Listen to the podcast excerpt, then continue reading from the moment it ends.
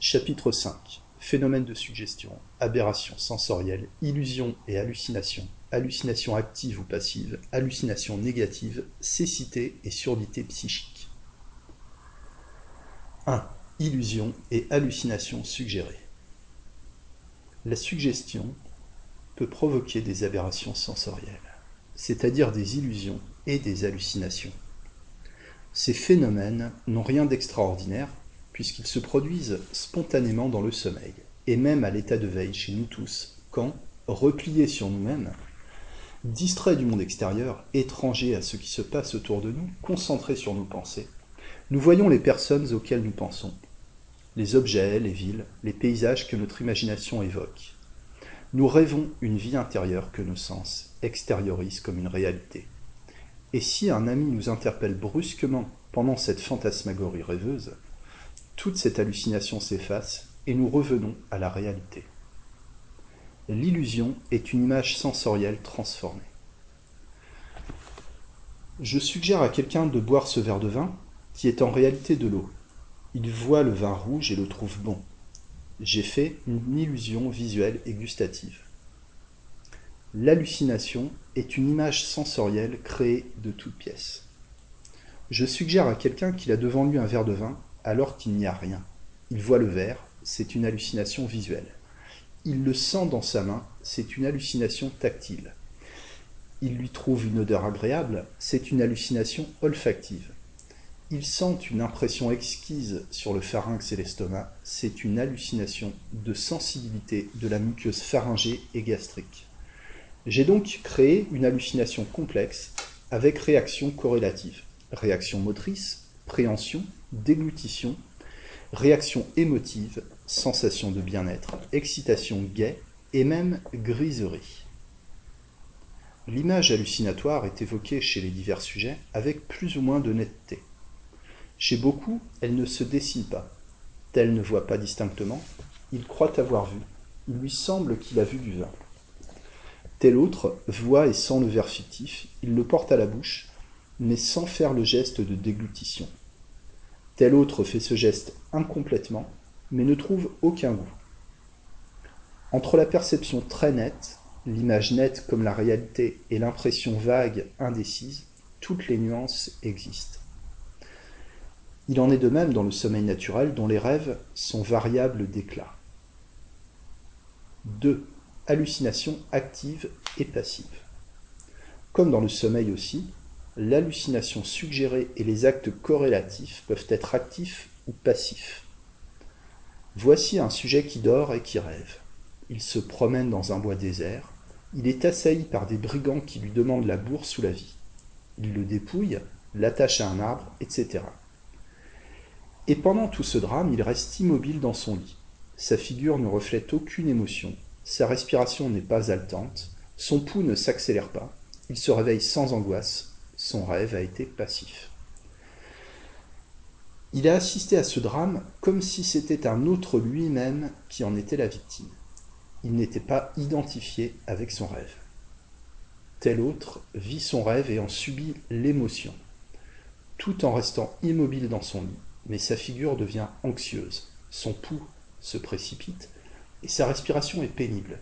Et quand il se réveille, il est heureux d'être délivré de ce cauchemar. Tel autre vit son rêve de corps et d'esprit. Non seulement il témoigne l'anxiété, mais il se lève, crie, pleure, se sauve, répond aux questions, il mime et met son rêve en action, comme si c'était arrivé. C'est du somnambulisme, c'est une hallucination active, avec acte corrélatif actif.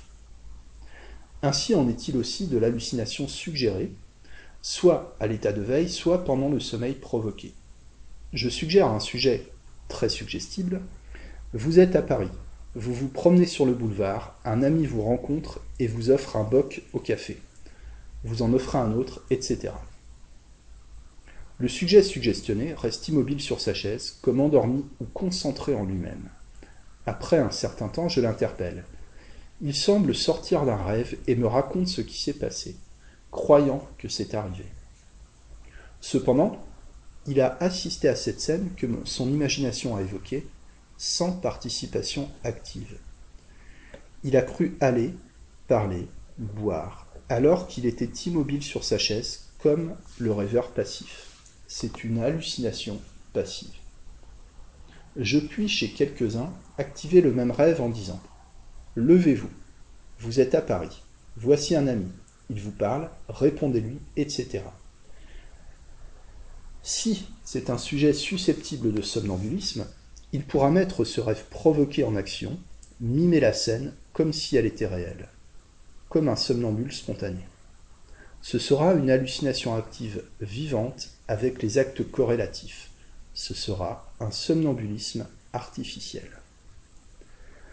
L'individualité de chacun intervient sur la façon dont les hallucinations s'accomplissent, comme pour tous les autres phénomènes de suggestion qui se perfectionnent aussi par l'éducation. Certains qui ont l'imagination peu développée ne peuvent réaliser ou réalisent imparfaitement. L'image est douteuse, nébuleuse, c'est un rêve effacé.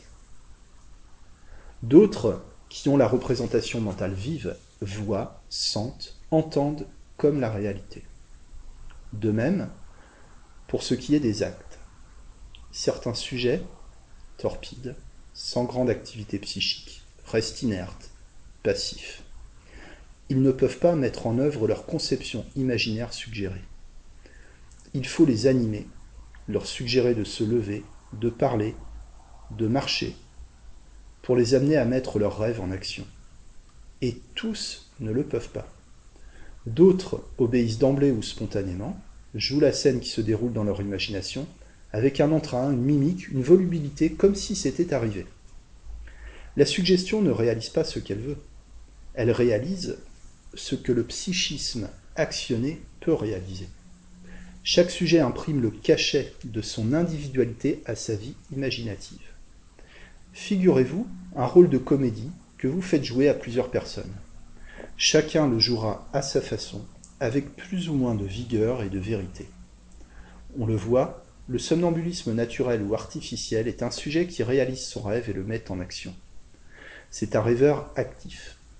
Pour justifier cette définition, je relaterai plus loin quelques exemples de somnambulisme provoqué. 3. Hallucinations négatives. Les hallucinations peuvent être négatives. J'appelle ainsi l'effacement par l'esprit d'une image psychique réelle ou de plusieurs images.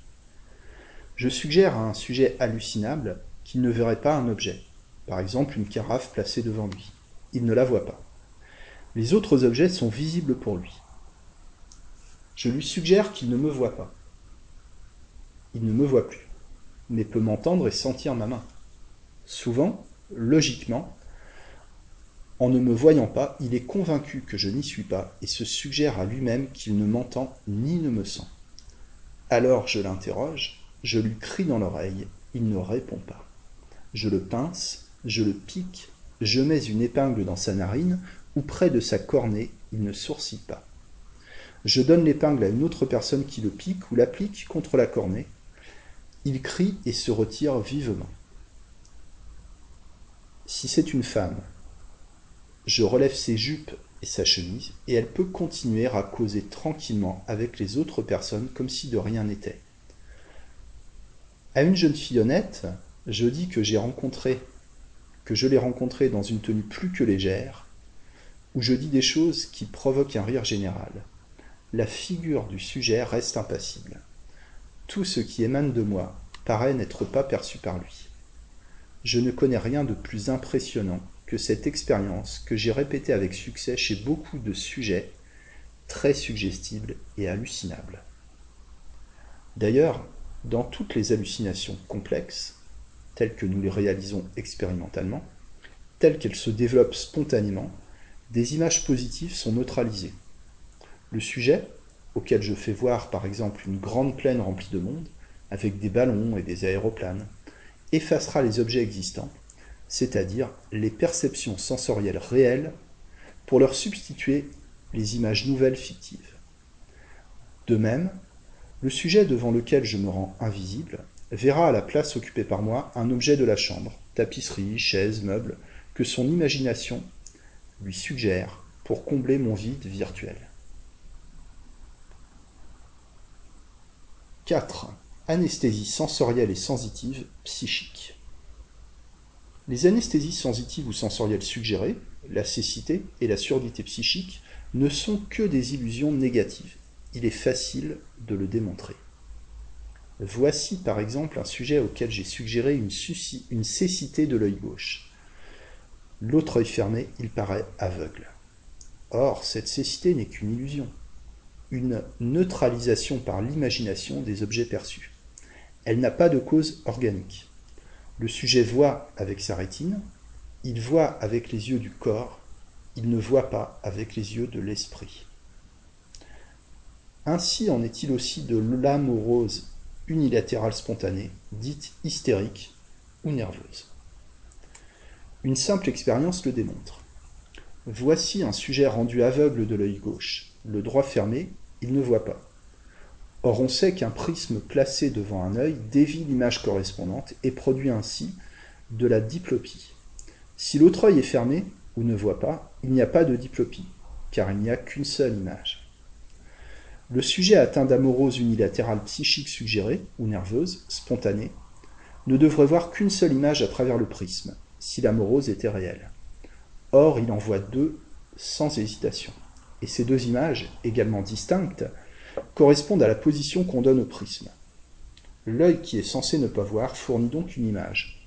Lorsque le sujet, désorienté par cette expérience et ne connaissant pas la théorie du prisme, ne fait pas inhibition, son esprit trompé n'efface pas alors l'image perçue.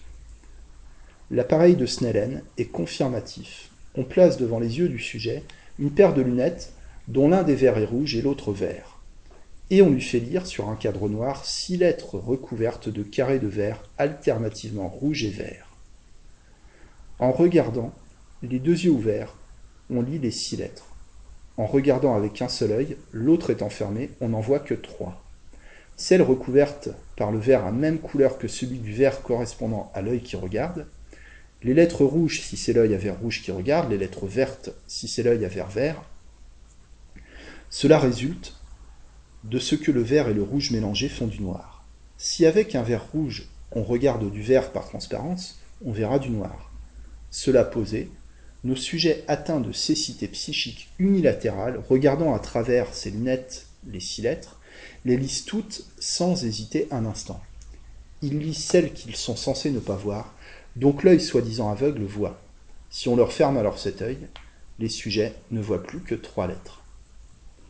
La surdité psychique est aussi une simple illusion. Je suggère au sujet de ne plus m'entendre. Je lui parle et crie dans les oreilles. Il reste inerte et n'entend pas. Si alors je dis vous m'entendrez de nouveau, il me répond. J'ai beau lui dire vous m'avez bien entendu, vous dire que vous alliez entendre de nouveau, donc vous n'étiez pas sourd. Il est convaincu qu'il n'a rien entendu et ne sait comment Louis est revenu. Je répète l'expérience plusieurs fois sur lui avec le même résultat. Un simulateur vrai ne se laisserait pas dépister avec cette ingénuité. Le sourd par suggestion entend, comme l'aveugle par suggestion voit, mais il neutralise à chaque instant l'impression perçue et se fait accroire qu'il n'a pas entendu.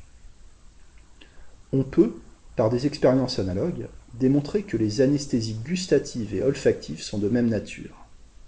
Voici par exemple un sujet affecté d'anesthésie olfactive gauche. On introduit une épingle dans la fosse nasale de ce côté, ou du vinaigre, rien n'est senti ni perçu. À droite, la sensibilité existe. Alors je pousse le pinceau trempé dans le vinaigre, en arrière jusqu'au pharynx, de façon à ce que les émanations arrivent dans la fosse nasale droite qui doit sentir. Le sujet ne comprenant pas cette malœuvre, inhibe aussi la sensation à droite et ne sent pas le goût du vinaigre. C'est donc une inhibition psychique. De même, si je mets du sel sur le côté gauche de la langue rendue anesthésique, il n'est pas perçu. Alors, sans que le sujet s'en doute, et ayant l'air de constater simplement l'insensibilité du côté gauche de la langue, j'étends le sel sur le côté droit. Le sujet continue à ne rien percevoir. C'est donc encore l'imagination qui fait tout. Il en est de même de l'anesthésie tactile. Un grand nombre d'expériences le démontrent. Voici par exemple un sujet qui a une anesthésie totale de la main, psychique, suggérée ou spontanée. Je marque avec un crayon coloré la ligne de démarcation précise au poignet entre l'anesthésie et la sensibilité normale. Au-dessous de cette ligne, la piqûre d'épingle n'est pas sentie. Au-dessus, elle l'est. Cela est bien précis. Or, si je ferme les yeux du sujet et si je répète l'expérience, sans qu'il voie la ligne colorée, je constate que la démarcation n'est plus précise. À chaque exploration, elle se modifie. Si les yeux du sujet étant fermés, sans qu'il s'en doute, je recule la ligne de 2 cm sur l'avant-bras, et qu'alors, les yeux du sujet étant ouverts, j'explore de nouveau avec l'épingle, je constate que la nouvelle frontière, entre les deux zones, correspond à la nouvelle ligne. Le sujet est tombé dans le piège. La main gauche étant anesthésique, la main droite ayant conservé sa sensibilité normale, j'enchevêtre les doigts d'une main avec ceux de l'autre. Et alors, avec une épingle, je pique alternativement, sans régularité, les doigts de l'une ou de l'autre main, sensible et non sensible. Si l'anesthésie est réelle, le sujet devrait dire exactement le nombre des sensations perçues. Or, comme dans cet enchevêtrement de doigts, il ne différencie pas nettement les piqûres faites du côté gauche ou droit, il se trompe toujours et ne peut apprécier le nombre de coups d'épingle perçus. Voici une autre expérience curieuse et démonstrative. L'anesthésique d'un membre, gauche par exemple, peut avoir la perte de la notion de la position du membre. Je tiens ses yeux clos et mets son bras en l'air. Il ne sait pas où est sa main gauche, si elle est couchée ou si elle est en l'air. Invité à la chercher avec la main droite, il ne la trouve pas, ou la trouve difficilement en suivant la poitrine et la racine du membre jusqu'à la main. Si je mets sur le chemin de la main qui cherche ma propre main, il la prend, croyant que c'est la sienne. Souvent, il y a plus. Non seulement la main sensible ne trouve pas la main insensible, mais elle évite de la trouver, elle la fuit, comme si actionnée par l'idée qu'elle ne doit pas savoir où elle est, alors que cependant elle pourrait la sentir. Et ceci arrive dans l'anesthésie psychique nerveuse spontanée, comme dans celle que nous provoquons. C'est d'une ingénuité naïve inconsciente. Alors je dis que je magnétise la main gauche insensible, je fais un simulacre d'aimantation, j'ajoute maintenant la main droite va être attirée par la main gauche qui ne sent pas, mais qui agit comme un aimant. Le sujet manque rarement de tomber dans ce piège. Soit immédiatement, s'il a bien compris, soit avec un peu d'insistance, s'il est d'abord hésitant, la main gauche finit par aller spontanément vers la main droite montrant ainsi que le sujet la sent et la dirige. Que la notion du sens musculaire, comme celle du sens tactile, est conservée, qu'elle était simplement neutralisée par une illusion négative. Ainsi en est-il de la grande hallucination négative totale que j'ai faite quand j'ai suggéré l'escamotage psychique de ma personne. Le sujet qui ne m'a ni vu ni entendu, qui se laissait enfoncer les épingles, soulever la jupe, injurier sans protester, était dominé par une pure illusion. La preuve, c'est que je puis réveiller tous les souvenirs comme on le peut toujours, même quand le sujet ayant eu l'apparence d'un sommeil profond semble avoir perdu tous les souvenirs des expériences faites. Nous reviendrons sur cette amnésie. Si je dis au sujet, en appuyant ma main sur son front pour concentrer son esprit, vous allez vous rappeler tout ce que je vous ai dit, tout ce que je vous ai fait pendant que je n'y étais pas. Il commence par dire Mais je ne puis rien me rappeler, vous n'étiez pas là. J'insiste en fixant son attention, en lui fermant les yeux, affirmant qu'il doit tout de même se souvenir de quelque chose. Après peu de temps, les souvenirs reviennent, à son grand étonnement, comme ceux d'un rêve momentanément effacé, non éteint. Vous m'avez mis une épingle dans le nez, vous l'avez placée devant mon œil, et puis, qu'est-ce que je vous ai dit? Vous m'avez dit que j'étais une mauvaise fille. Et puis, qu'est-ce que je vous ai fait encore? Vous m'avez soulevé ma chemise.